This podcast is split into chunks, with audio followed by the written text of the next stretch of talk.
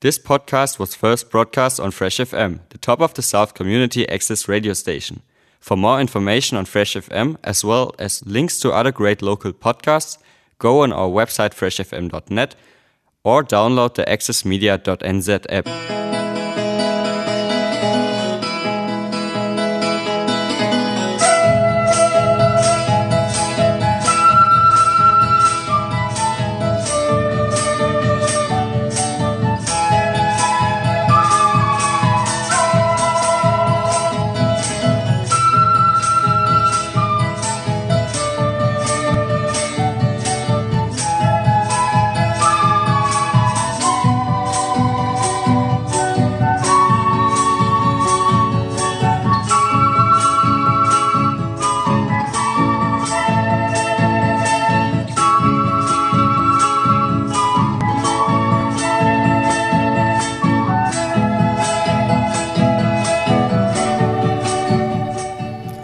Hola a todos nuestros oyentes y bienvenidos a una nueva edición de Viva Latinoamérica.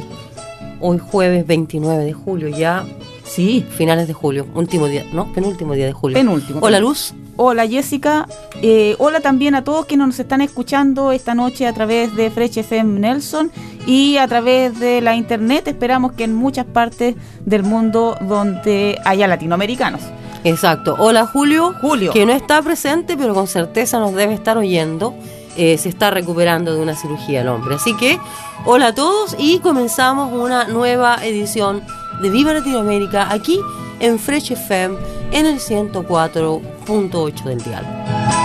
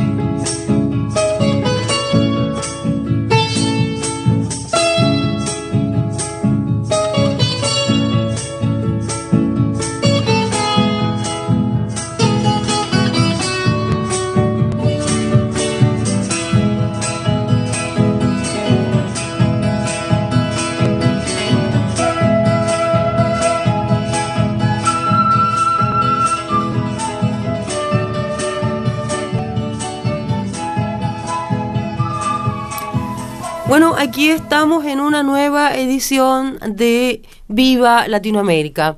Castillo subió al poder ayer, ¿sí? Sí, ya recién, recién nomás, después de un largo, largo, largo, largo eh, tiempo de espera, eh, Castillo subió al poder. Vamos a conversar un poquito de este eh, magnicidio que ocurrió en Haití. Hay un montón de sospechas, hay un montón de involucrados. Por supuesto, la mano negra de Estados Unidos está ahí. Vamos a conversar también de este proceso tan importante que está ocurriendo en Latinoamérica y que Castillo curiosamente pareciera querer sumarse también, que es el cambio de constitución en Chile. Eh, vamos a conversar de eso, pero como siempre vamos a comenzar con un poquito de música, Luz? Sí, vamos a comenzar con un poquito de música y eh, esta tarde vamos a ir con un algo así como un clásico de Viva Latinoamérica, ¿se puede decir? Ah, ¿tú estás hablando de Ana Sí, con Chadia Mansur, con Palestina. Ajá, así que vamos a escuchar Somos Sur, esto es Viva Latinoamérica en Fresh FM.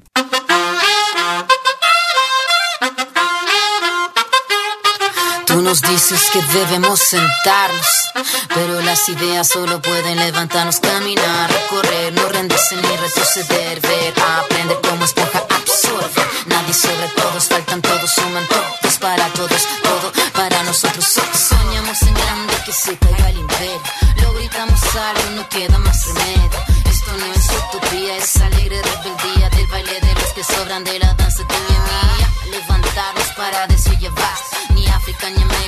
Un barro con casco, con lápiz, zapatea el fiasco. Provocar un social terremoto en este escucharte.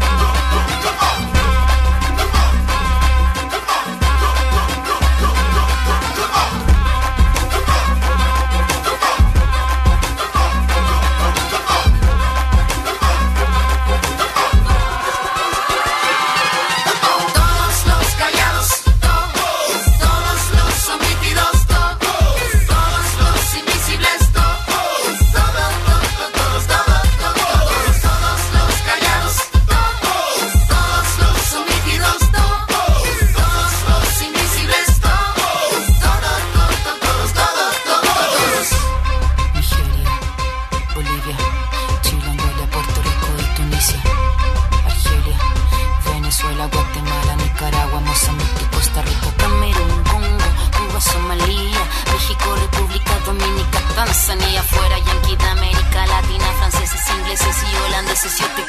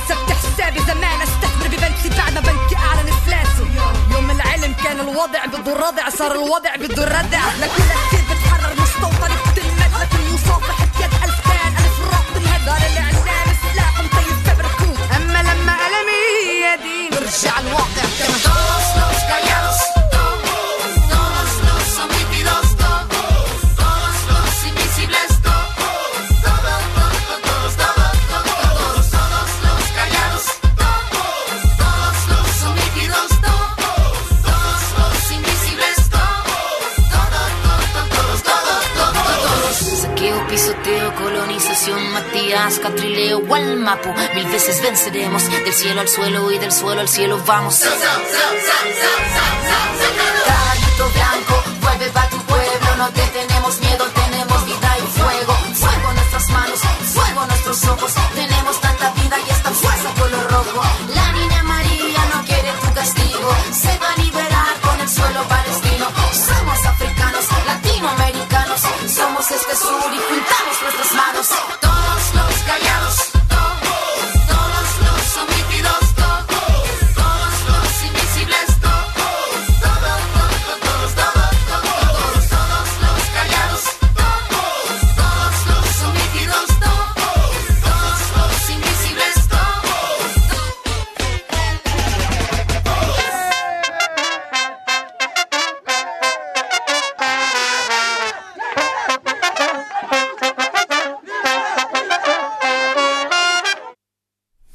que estamos en Viva Latinoamérica en el 104.8 de Fresh FM. Y como decíamos al principio, eh, finalmente se eh, produjo el, ah, el paso de mando. Tras semanas de espera e incertidumbre, eh, Pedro Castillo tomó finalmente la posesión este miércoles, recién pasado, o sea, ayer. claro, sí, ayer, de la presidencia del Perú. Más bien hoy, porque más, bien hoy, sí, claro, con los cambios de hora. Sí. Eh, este maestro rural de 51 años tomó juramento frente al Congreso antes de dirigir su primer discurso como jefe de Estado en el que prometió abogar por los servicios de salud, luchar contra la corrupción y aprobar una nueva carta magna, que era lo que yo mencionaba al principio de este programa cuando decía que parece que se está alineando también con las aspiraciones de los chilenos que están precisamente en el proceso de cambio. Eh, para comenzar con, eh, para conocer un poquito más a eh, este señor Castillo, vamos a oír su eh, juramento. Su juramento, sí. ¿Te parece, Aquí va. Así es.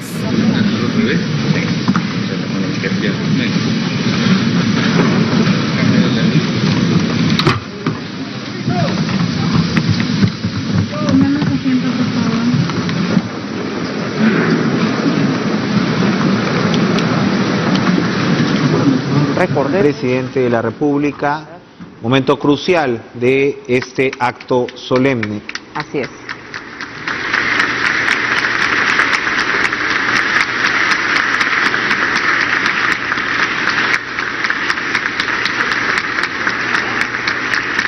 Ante la presencia de los visitantes. internacionales, el expresidente Evo Morales entre ellos. José Pedro Castillo Terrones, juro por Dios, por mi familia, por mis hermanas y hermanos peruanos, campesinos, pueblos originarios, ronderos, pescadores, docentes, profesionales, niños, jóvenes y mujeres, que ejerceré el cargo de presidente de la República en el periodo constitucional 2021-2026.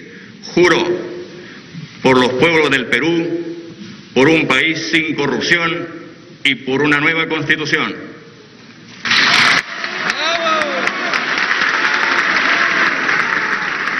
Emocionante el eh, juramento de Pedro Castillo, la intervención que hizo después de este juramento, sí, también está marcando historia. nombró cosas clave, como tú bien decías, Jessica, eh, la nueva constitución, que se mm. discutió mucho antes, que si lo iba a hacer, que no si no lo iba a hacer, lo hizo. Ahí Ahora, es bueno mencionar también que no todos son eh, cosas dulces. Es de dulce agraz esta, esta ascensión al poder de Castillo, eh, porque parte con un Congreso absolutamente en contra. Sin contar lo que hemos comentado estos días, estas veces de programa, porque este ya es el tercer programa, tercer o cuarto programa desde que él fue elegido. Sí. Y hemos comentado cómo eh, Keiko Fujimori y sus asesores consiguieron de alguna manera eh, poner en la cabeza eh, de mucha gente la idea de que fue un la elección de Castillo fue producto de un fraude. Así es, no le resultó con eso, pero como tú bien decías, Jessica, lamentablemente Fujimori y compañía que lograron eh, igual cercano a la mitad de los votos de la elección de Perú, eh, prometieron que le iban a negar la sal y el agua. Eso significa no dejarlo gobernar. Y, en realidad, por lo menos en lo que se escuchó en el discurso, hay varias cosas que sí están eh, dando señales claras de que el gobierno de Castillo pretende e intenta ser de verdad un gobierno transformacional, como dicen aquí en, Nueva Zelanda, eh, fuera de las élites gobernantes. Eh, en su juramento, como ustedes habrán escuchado, y como tú también citaste también en, su intervención posterior, es eh, haber incluido a los campesinos, a las mujeres, a los niños, a los jóvenes, a todos los excluidos. Es que el gobierno de él es el gobierno de todos ellos, de acuerdo al discurso. Exacto, es parte de lo que él dijo. Eh, dijo algo así como que este gobierno había llegado para gobernar con el pueblo y para construir desde abajo. Ahora, Eh, palabras, palabras, palabras. Eh, muchas, muchas, muchas palabras, lindas palabras. Eh, latinoamericanos estamos acostumbrados a la belleza de las palabras.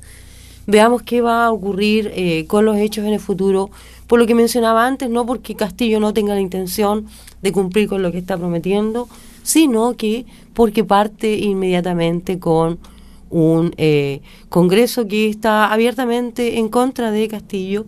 Y como decíamos anteriormente las élites que eh, eh, una vez más recordemos son las que gobiernan Latinoamérica están convencidísimos que Castillo es producto de un fraude ergo va a ser va a ser bien duro eh, yo creo en su palabra, eh, no sé qué tanto o qué tan fácil le va a ser eh, em, entregar estas promesas que está haciendo, cambio de constitución y todo lo demás. Son, son, son temas, a nosotros los chilenos nos ha tomado nos ha tomado una vida eh, comenzar estos cambios. Cierto, eh, pero estamos comenzando. y requiere de, de quórum, requiere de mucha gente. Sí, sí, estamos conversando, por eso es tan importante que hablemos de este tema en algún minuto. Sí, exactamente. Y es muy importante lo que tú dices porque eh, lo que está pasando respecto, lo, lo que está pasando en Perú tiene su símilo, tiene su reflejo o su correspondencia, no solamente ahí, y tampoco solamente en Chile, sino que, y esto viene desde antes, eh,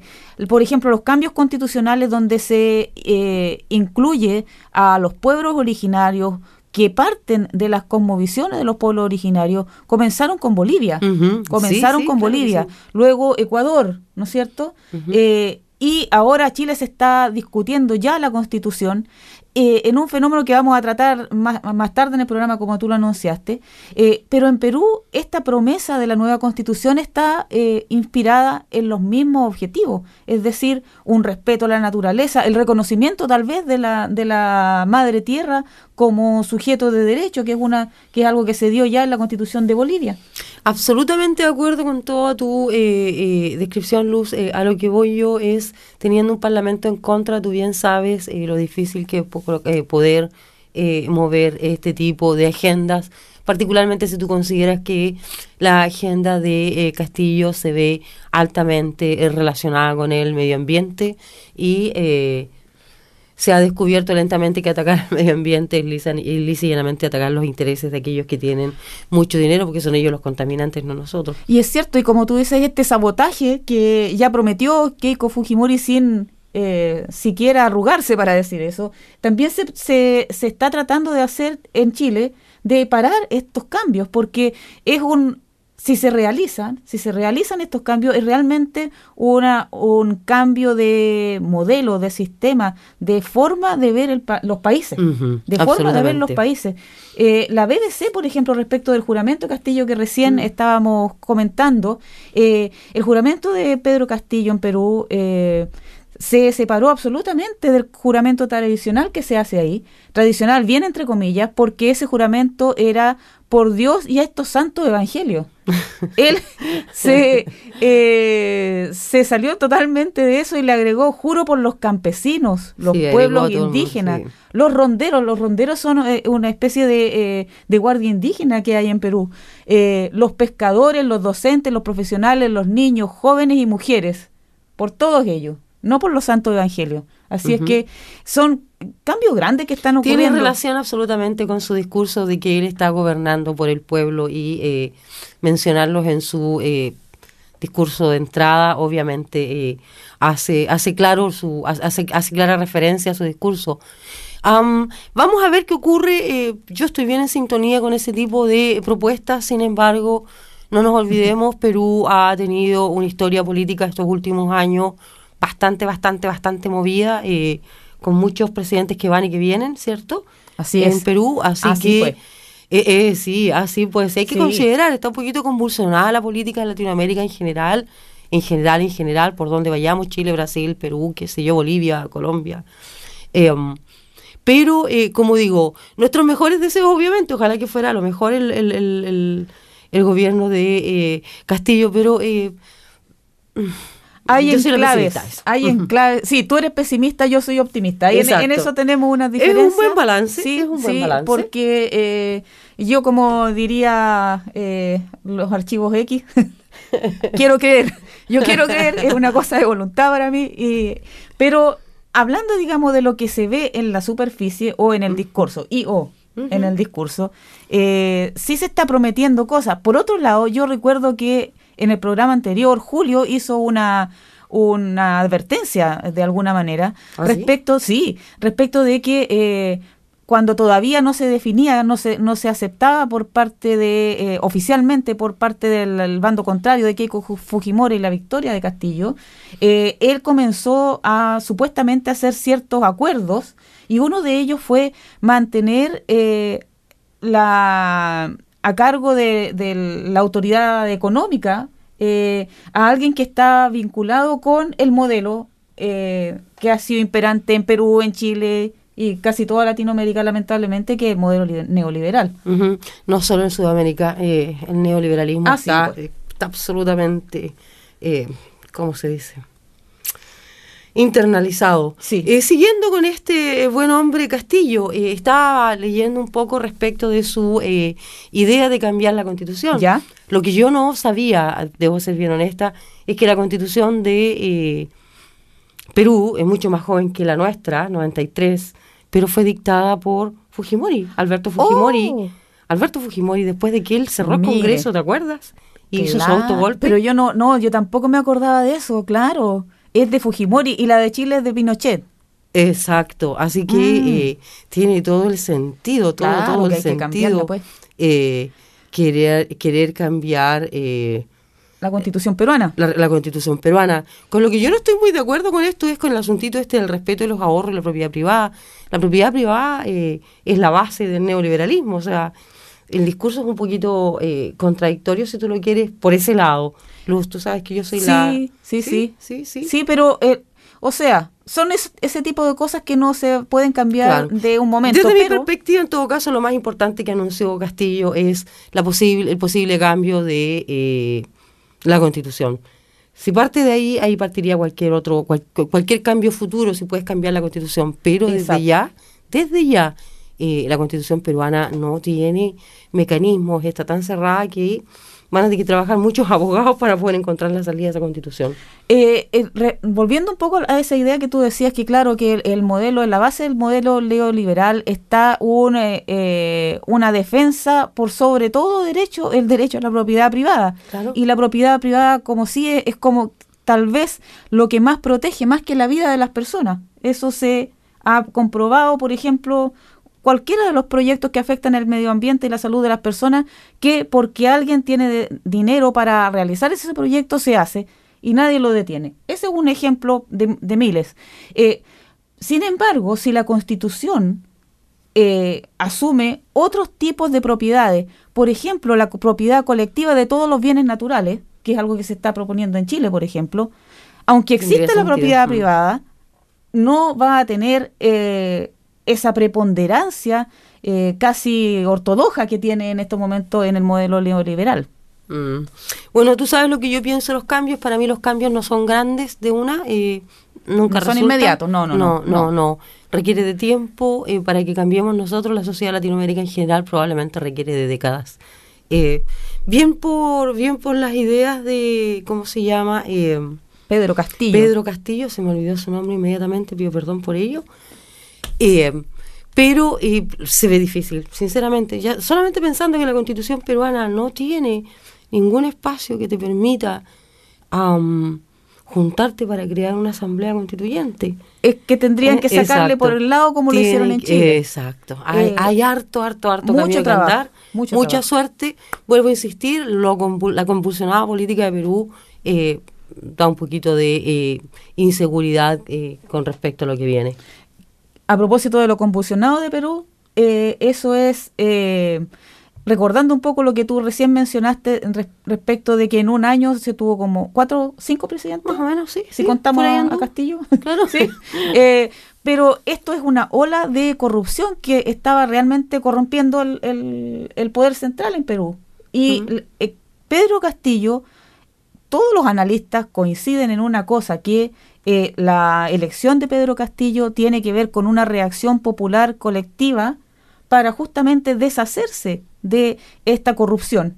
Te hago una pregunta. Eh, Tú sabes que en Chile estamos viviendo el mismísimo problema, eh, corrupción. Sí. En todos los niveles, en los más altos niveles la corrupción está absolutamente desatada. Hay una asamblea constituyente, se están haciendo una serie de cosas, pero los corruptos siguen en el poder.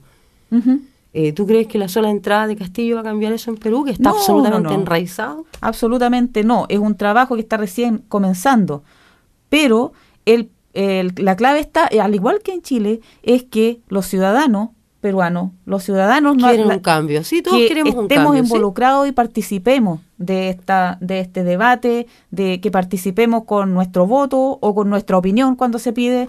Ah, bien eh, hecho, bien hecho, Luz. Eso es lo que yo creo que tarde o temprano va a suceder.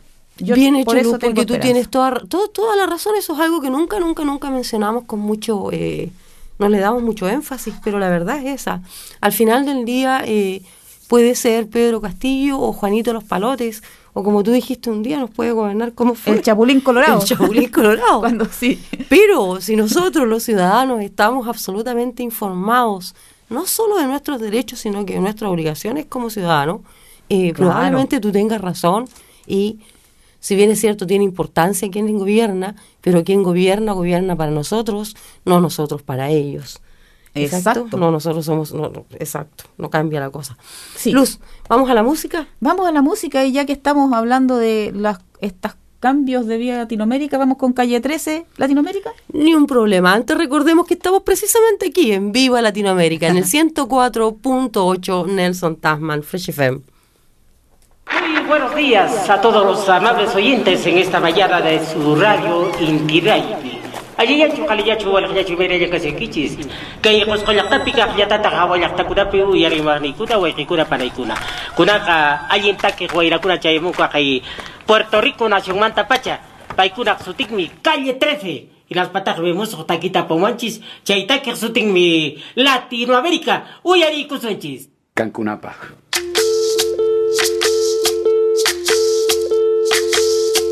Soy, soy lo que dejaron, soy toda la sobra de lo que se robaron. Un pueblo escondido en la cima, mi piel es de cuero, por eso aguanta cualquier clima. Soy una fábrica de humo, mano de obra campesina para tu consumo. Frente de frío en el medio del verano, el amor en los tiempos del cólera, mi hermano. El sol que nace y el día que muere, con los mejores atardeceres. Soy el desarrollo en carne viva, un discurso político sin saliva.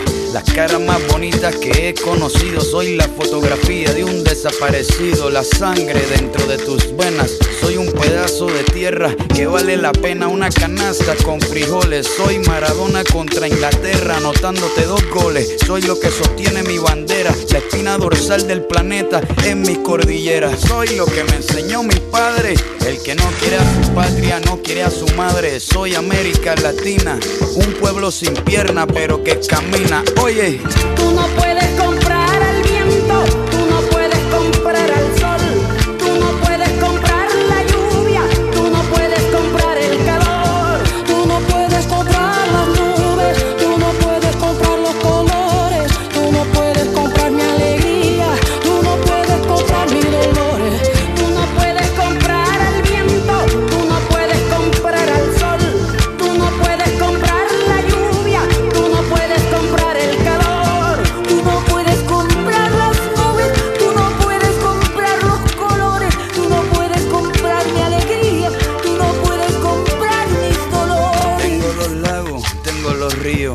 Mis dientes pa' cuando me sonrío, la nieve que maquilla mis montañas. Tengo el sol que me seca y la lluvia que me baña. Un desierto embriagado con peyote, un trago de pulque para cantar con los coyotes. Todo lo que necesito.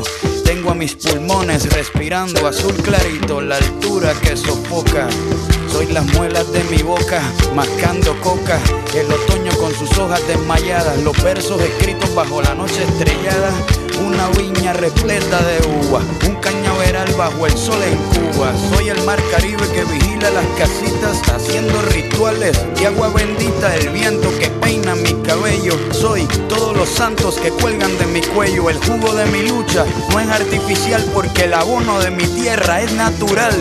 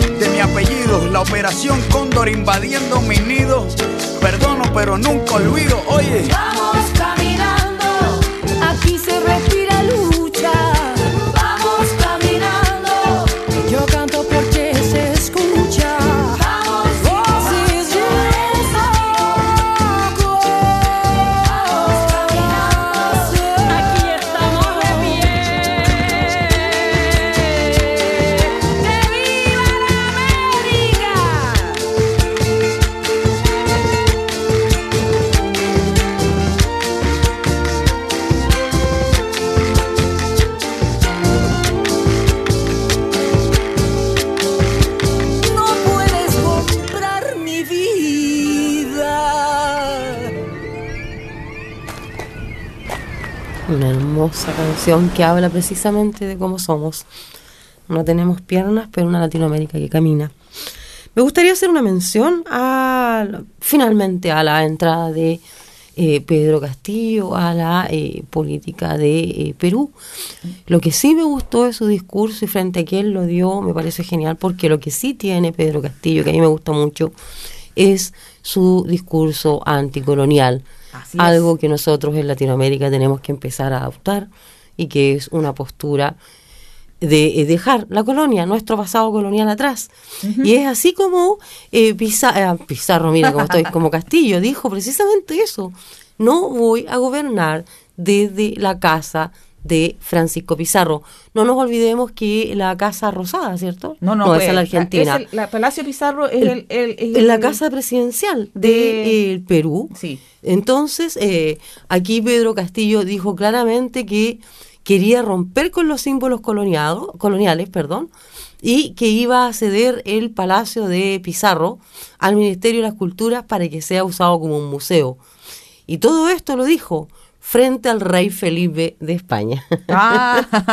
no hay que mandárselo a decir, quedó clarísimo. Eh, hay una clara, clara, clara eh, intención anticolonial. Sí, sí, y simbólicamente también hay dos otras, otros eh, gestos también que son visuales, la misma vestimenta de Castillo con su sombrero de campesino y el hecho de que no usó la alfombra roja para que pasaran los dignatarios, porque como demostrando que son todos iguales ahí, que, que él será el presidente, pero no tiene un estatus por sobre cualquiera de los otros ciudadanos. Claro, me parece exacto, me parece a mí también que era absolutamente eh, serio. Y eh, pensando en los, eh, para cerrar, pensando nada más en los desafíos, partamos con lo que decíamos al principio, un Congreso que está completamente fragmentado, ¿cierto? Sí. Un presidente sin mucha experiencia, hasta la hora eso nunca ha resultado muy bien, pero tengamos fe que sí. Y eh, por su pilín eh, la pelotera con el COVID, que no nos olvidemos que no ha terminado y en Latinoamérica está haciendo estragos precisamente. Así es, así es. Y Perú es uno de los países que está, bueno, Chile también en, Latinoamérica, eh, de los que está con mayores casos todavía. Mm, absolutamente. Sí. Hablando de movernos dentro de Latinoamérica, ¿qué tal si damos una vuelta hacia lo que aconteció hace unas semanas atrás? Eh, que fue el asesinato de eh, Moisés Jovel, el presidente. Jovenel Moisés. Jovenel Moisés. No sé si se pronuncia así tampoco. Yo tampoco estoy muy clara con la pronunciación del nombre, pero esto fue un magnicidio que ocurrió hace 15 días atrás ya. El 7 de julio un poquito más de 15 días. Sí. Ya estamos a finales de mes. Sí. Pero recuerdo que dimos esa noticia aquí el mismo día que ocurrió, si, no, si mal Estábamos no aquí, sí, cuando sucedió eso. Sí, el mismo día que ocurrió. Eh, esta eh, historia de eh, este presidente asesinado está tomando ya colores de una película de James Bond, incluyendo la llegada de agentes del FBI a Haití para poder averiguar la muerte de este buen eh, hombre, bueno, no sé si tan bueno, joven el Moisés, el presidente eh, de Haití hasta el 7 de julio. Sí, y es bien... Eh, es bien siniestro en realidad todo, todo lo que rodea a este asesinato que está recién intentando desentrañar quiénes fueron y por qué lo hicieron y a orden de quién o quiénes.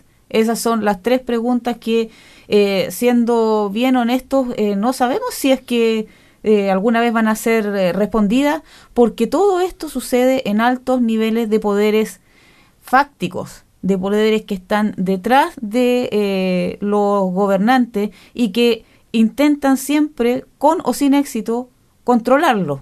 Em, por alguna razón que esperamos que nos vamos a enterar, el fallecido, el asesinado presidente Moise, eh, fue eh, víctima de un asesinato por alguna razón, porque él estaba contraviniéndose aparte a un sector de eh, estos poderes fácticos que quieren controlar los países y los estados sin que se sepa necesariamente quiénes son. Mm. Y es así como tú recién mencionabas, Jessica, que se llamó al FBI a investigar porque eh, justamente las eh, policías e incluso la guardia de, del asesinado presidente están en cuestionamiento. Bueno, sin eh, hablar que en Estados Unidos hay, harto, hay varios, dos o tres ciudadanos norteamericanos directamente involucrados también.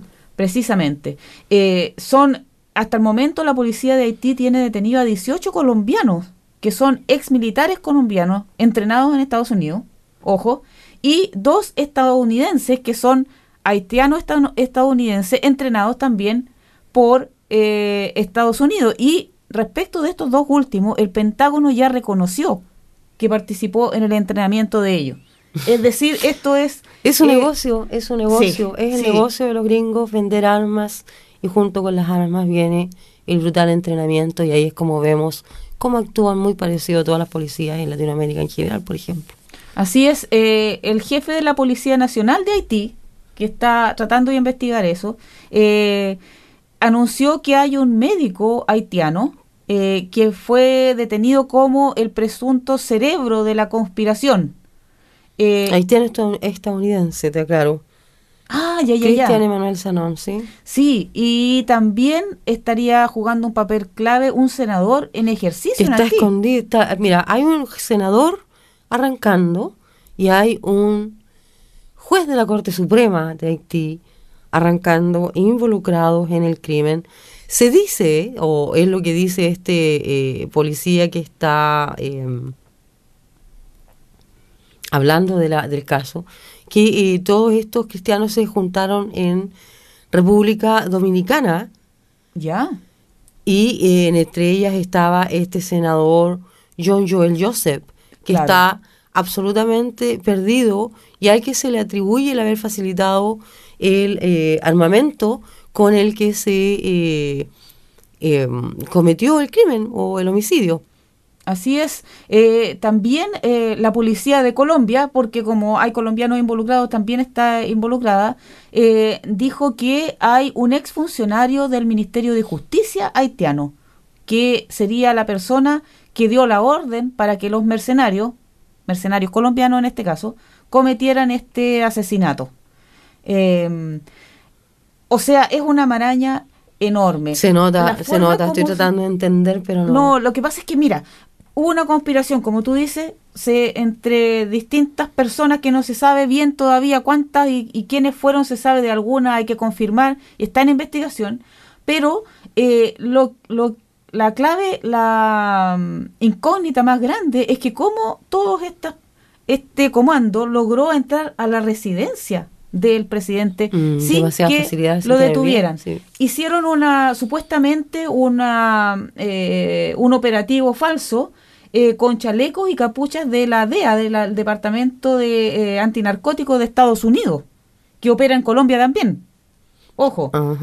Entonces, se, entre comillas, disfrazaron de la DEA porque, eh, pongo las comillas, a ver si es disfraz o no. Si es disfraz o no, sí, es verdad. Eh, entraron así como que era un allanamiento y, y, entonces supuestamente por eso la guardia los habría dejado operar pero esa es una es una apreciación que muchos consideran demasiado débil porque la guardia presidencial está ahí para proteger al presidente. Y un operativo así no puede ser que no sea anunciado. Y menos en la casa del presidente. O sea, es, realmente una, una cosa de, no creerla, de cómo... Además que eh, es, absolutamente eh, incomprensible cómo puede llegarse tan cerca y con este resultado. Ahora, debemos decir claramente que eh, esta no es la primera vez que ocurre un magnicidio en Haití. En 1915, el presidente Vilbrum Guillaume Sam ah, la pronunciación puede que no esté muy bien, eh, llegó a la presidencia de Haití en febrero de 1915. En esa época se, se llegó a era como el sexto mandatario en menos de un año, ¿cierto? Este presidente fue colgado, eh, fue oh. colgado en una época muy compleja y adivina quiénes llegaron después de este magnicidio y invadieron Haití.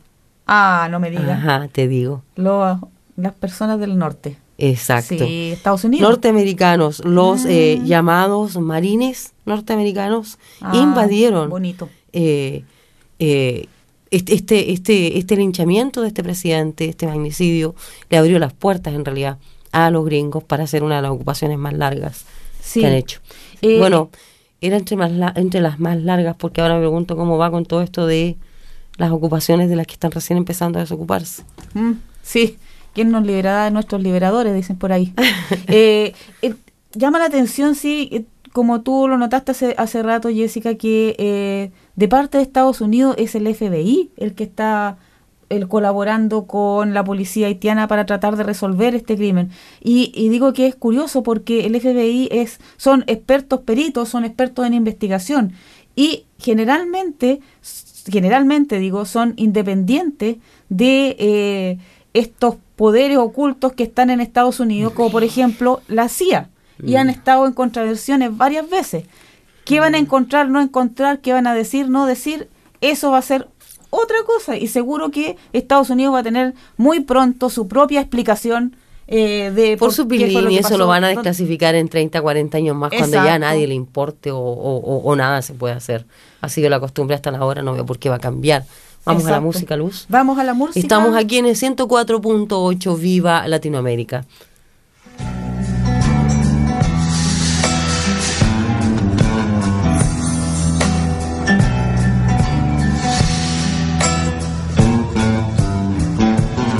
Amor daquela vez como se fosse a última. Beijou sua mulher como se fosse a última. E cada filho seu como se fosse o único. E atravessou a rua com seu passo tímido. Subiu a construção como se fosse máquina. Ergueu no patamar quatro paredes sólidas.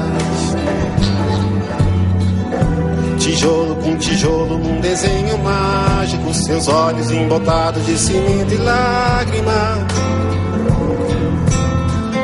Sentou para descansar como se fosse sábado. Comeu feijão com arroz como se fosse um príncipe. Bebeu e soluçou como se fosse um náufrago. Dançou e gargalhou como se ouvisse música. E tropeçou no céu como se fosse um bêbado. E flutuou no ar como se fosse um pássaro. E se acabou no chão feito um pacote flácido. Agonizou no meio do passeio público. Morreu na contramão, atrapalhando o tráfego.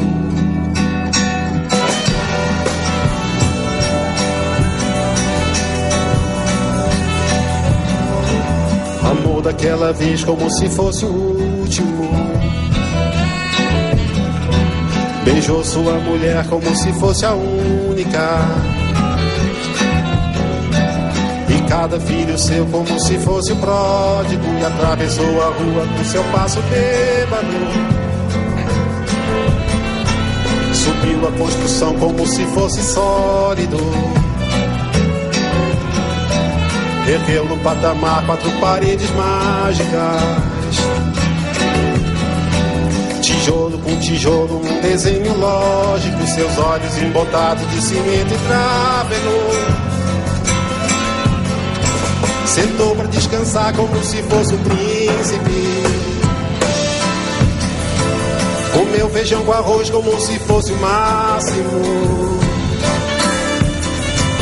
Bebeu e soluçou como se fosse máquina. Dançou e gargalhou como se fosse o próximo. E tropeçou no céu como se ouvisse música e flutuou no ar como se fosse sábado. E se acabou no chão feito um pacote tímido, agonizou no meio do passeio náufrago. Morreu na contramão, atrapalhando o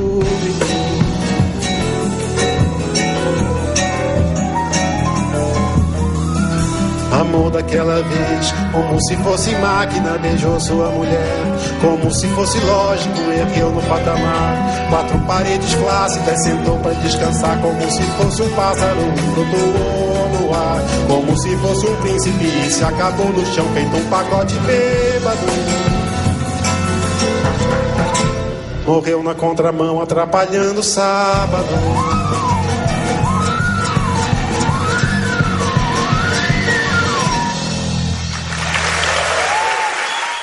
Ahí estaba Chico Huarte con una canción antiquísima, pero que sigue siendo tan, tan, tan Hermosa. Esa canción es de los 70, si no me equivoco. Así es, así, es? Sí, 72 creo que. Uh. Ay, ay, ay. Sí.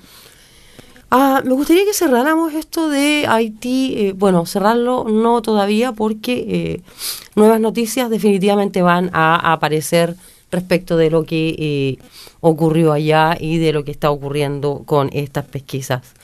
no quería irme sin dejar de cerrar, sin decir algo. En 1915, cuando Estados Unidos tomó control de Haití por 19 años, adivina qué fue lo que hizo tomó control de todas las finanzas de Haití. Ah, ya. Exactamente lo mismo que hizo en Irak. Mira, mira, mira. Mira, mira la curiosidad, cómo actúan de la misma manera. Pero bueno, vamos a dejar eh, Haití hasta aquí porque con certeza va a haber mucho, mucho más que hablar respecto a Haití. Eh, y es bueno estar empezando a mencionar Haití, un país que no se menciona mucho, a pesar de que mucho ocurre ahí. Exacto, y mencionar eh, y hacer un compromiso de aquí de mencionar no solamente eso, sino que estar al tanto de lo que pasa con el pueblo de Haití. Porque todo esto, como decíamos al principio, son eh, eh, malas jugadas y son corrupción a, nivel del, poder. Pero el, pueblo haitiano ha estado marginado del poder, del poder durante, desde que fue la, la rebelión de esclavos, que fue lo que creó Haití. Exacto. Pero se encargaron. De hecho, los primeros esclavos que se liberaron en el mundo fueron ellos. Exacto. Así que esperemos que eh, hayan buenas noticias desde ya o vamos a seguir eh, vamos conversando a seguir respecto de esto, ¿cierto? Sí. Por ahora nosotros vamos a dar una vueltecita y vamos a ir a Chile y vamos a conversar un poco de este proceso eh, constitucional o la ¿cómo le llaman? la constitución, la constitucional. La constituyente porque la, constituyente, la convención constituyente. La convención constituyente de la cual tú eres absolutamente una experta, Luz. No, no soy una experta, soy una fan, soy una fan. no, no, en serio, lo que pasa es que eh, todo esto es absolutamente nuevo en, en Chile. Eh, muchos dicen que es nuevo hasta, hasta en el mundo, porque eh, la forma como se gestó esta convención constituyente fue de abajo hacia arriba, fue a partir del estallido social que se llama, o de la revolución de octubre. De que, el de octubre, el 2019, exacto. Exacto, que ahí eh, básicamente los chilenos no salieron de las calles hasta que eh, se prometió que se iba a abolir la constitución de Pinochet y que se iba a hacer una nueva con la participación de la gente. Bueno, Ahora está ese proceso de la participación o no participación de la gente, porque como decía temprano en el programa, Latinoamérica está sufriendo una tremenda ola, o la ha sufrido por mucho tiempo, nosotros recién nos estamos dando cuenta de corrupción, ¿cierto? Así es. Entonces, eh, en esta eh, constituyente que fue ideada para eh, ser para que participara la gente común, tenemos ya muchos políticos, muchos partidos, muchos visibles, muchos invisibles y mucho bla, bla, bla. Exacto, hay una pugna en realidad. Eh, los cambios más profundos y más necesarios, como por ejemplo, como por ejemplo, en, la, en el caso de Chile, es la plurinacionalidad. Que, eh, que es como acá el biculturalismo de alguna manera. En Nueva Zelanda, claro. Es verlo de esa manera, reconocer la existencia de los pueblos originarios, su lenguaje y costumbres. Exacto, y más que eso, que ellos participen como naciones originarias en los gobiernos. Exacto. Eso es, que tenga en la convención hay escaños reservados. La presidenta de la convención, ya lo dijimos la, eh, en el programa pasado, Elisa Loncón, es eh, una académica mapuche que fue elegida por los 155 eh, constituyentes como la presidente, como la líder, como la líder. Eso no es menor que la convención encargada de eh, redactar una nueva constitución para Chile sea precisamente una representante de los pueblos originarios. Hay además un consenso bastante grande, eh, tanto dentro de la constituyente como en el país, en Chile, respecto de eh, que ve mm, con, una mirada muy positiva la plurinacionalidad, la paridad de género también, una de, de, las de, de los claves de esta nueva constitución. Exacto. Y la regulación de eh, una nueva forma de vida, una nueva forma de hacer política, gobierno, una nueva forma de relacionarnos como colectivo con la naturaleza. Esas son como claves que están ahí. ¿Y tú querías decir algo, Jessica? No, no, no, no. Eh, tú eres la fan de esto, te quería preguntar hasta la hora. ¿Cuántos comités, cuántos comités componen esta, eh, esta constituyente? ¿Cuántos comités de, cuántos grupos hay hasta la hora? ¿12? No, no, no, no, eh, no, no, no 12 comités, sino que en estos momentos hay eh, todavía lo que se llama las comisiones provisorias. Cuéntanos un poco más. La comisión de reglamento es una de ellas, que es la comisión que tiene más eh, representantes, más constituyentes. Eh, en esa comisión de reglamento se está eh, realizando, por supuesto, la forma de actuar de que van a tener las discusiones de las distintas que le llama la comisión las vicepresidencias. Estas vicepresidencias son, se acordó que fueran siete, todavía están, todavía están em, em, todavía están las, las, comisiones, las, las siete vicepresidencias en, en, definición, pero se definieron que serían siete y en estos momentos la eh, comisión de reglamento, por un lado, aprobó una cosa muy importante, que todos los acuerdos de la comisión constituyente van a ser por mayoría simple y que los votos nulos no van a poder significar que no se logre la mayoría. Mitad más uno significa mayoría simple. ¿cierto? Mitad más uno. Mitad más uno. Eso va a permitir desentrabar eh, lo que muchos quieren trabar, porque hay gente, por lo que tú decías, Jessica, por los, los poderes fácticos, por los que quieren que, que, se mantenga el status quo, han tratado de sabotear la constitución, a la constituyente de distintas maneras, partiendo primero por no tenerle una sala habilitada para que sesionen. Eso, eso sucedió de nuevo hoy día. ¿eh? Eh, en la comisión de reglamento, cuando se aprobó esta norma de la, de la mitad más uno, eh, tampoco le estuvieron los computadores. De repente, mágicamente, no funcionaba ninguno, pero sesionaron igual. Eh, al mismo tiempo, hay una campaña de quienes no querían cambiar la constitución que fueron absolutamente derrotados, no tienen representación para hacer, para hacer valer su, sus trabas. esas eh, personas, bueno, aparte de eso, están en una campaña de desprestigio de que los constituyentes no trabajan y eso no es verdad. Trabajan mucho y el doble porque les ponen estas trabas. Y la otra cosa, y por eso quiero poner aquí una cita de el, Elisa Loncón. Ella dio un discurso que fue ovacionado eh, y que tiene que ver con un llamado a la unidad. ¿Por qué? Porque hay también una campaña dentro por algunos constituyentes que quedaron, que estaban por el rechazo del cambio de la constitución, de sabotear todo lo que tenga que ver con plurinacionalidad, con el uso de, la, de las lenguas originarias en la constitución eh, y con tratar de desacreditar a los constituyentes, los pueblos originarios. ¿Puedo decir algo? Eso sí. me parece tan terrible nosotros los chilenos que estemos chaqueteando con cosas en las que podríamos llegar, de llegar a un acuerdo rápidamente que tenemos de alguna vez que reconocer nuestros pueblos originarios, tenemos que colocarlos en la Constitución, tenemos que eh, enriquecernos con el lenguaje de los pueblos originarios. No es una imposición, eh, nos enriquecemos al hacer eso. Al no hacerlo mostramos nuestra ignorancia y al perder tiempo en pelear por ese tipo de cosas, dejamos atrás otras tan importantes también como son las aspiraciones generales del pueblo chileno, ¿cierto? Que en lo que tiene relación con la eh, nueva constitución. Eh, así que vamos a dejarlos aquí con una intervención de la presidenta de la Comisión Constituyente chilena, Elisa Loncón. Buenos días, Mari Mari, Compuche, Yorana, Camisaraki. Me faltan todos los otros saludos que va a ser, vamos a darle espacio también a todos los otros saludos. Y gracias por estar acá. Pueden tomar asiento.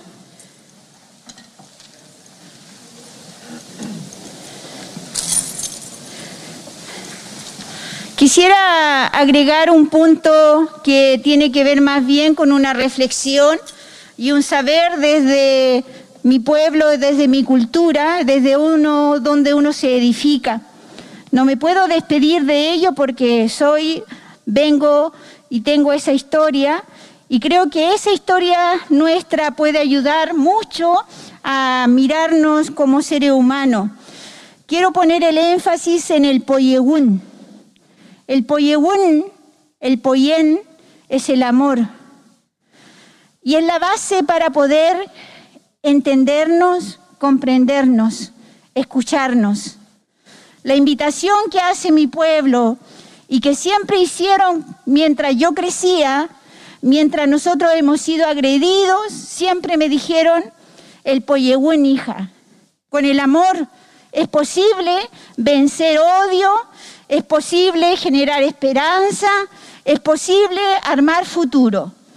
Y la verdad que yo, sentándome aquí en este hemiciclo como presidenta de esta convención, llamo a todos los convencionales a hablar desde ese amor. Somos seres humanos, tenemos los mismos derechos y con ese amor yo creo que vamos a aceptar que seamos diferentes, porque no somos iguales, porque hay identidades diferentes en todas las casas.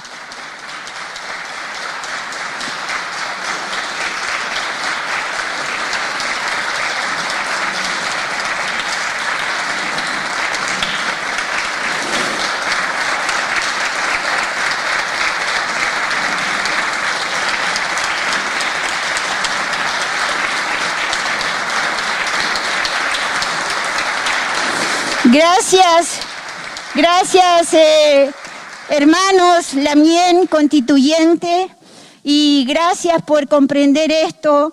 No podemos hacer el culto a la represión de ningún tipo. En nuestros hogares viven niños diferentes. En nuestra familia están instaladas las diferencias.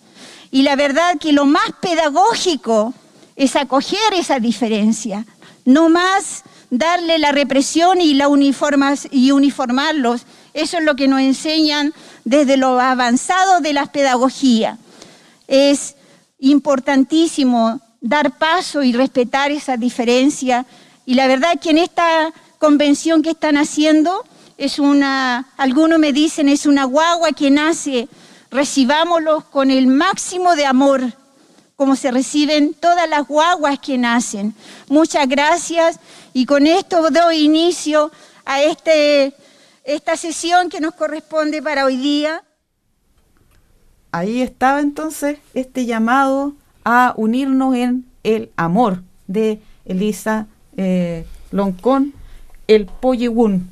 Se está volviendo eh, común en Latinoamérica oír este tipo de mensajes de parte de nuestros eh, primeros pueblos, de nuestros líderes. De los verdaderos líderes de la constitución chilena tenemos mucho que hablar porque como decía Luz es un, como dicen, un ejemplo para, eh, no para el mundo, pero es un gran ejemplo. Nos queda menos de un minuto para irnos. Antes de irnos, quiero agradecer a todos aquellos que nos oyen. Eh, hoy recibimos un, email de nuestra, eh, de la gerente de la radio aquí, de la manager de Fresh FM, Ellen Reynolds, dándonos un resumen de los números del año. Eh, números constantes, números bonitos. Gracias por oírnos, estamos sumamente agradecidos y estamos sumamente comprometidos en hacer de este programa algo mucho, mucho, mucho mejor. Gracias por oírnos, nos vemos en los próximos 15 días, nos tenemos que ir, Luz. Nos tenemos que ir. Muchas, muchas gracias. Y viva Latinoamérica. Por su pilín, que viva Latinoamérica, estamos aquí en 15 días más Y quien invite a la cerveza, le cuento este cuento largo, largo como el cañón del río donde habitan los escorpiones. Ay, yo aquí parchada y todo tan mordido, tan desaparecido, tan por debajo de la tierra. No se mutieron la guerra. Thanks to New Zealand On Air for making this podcast available by funding the Access Media project. Other great podcasts from Fresh FM are available through the accessmedia.nz app or our website freshfm.net.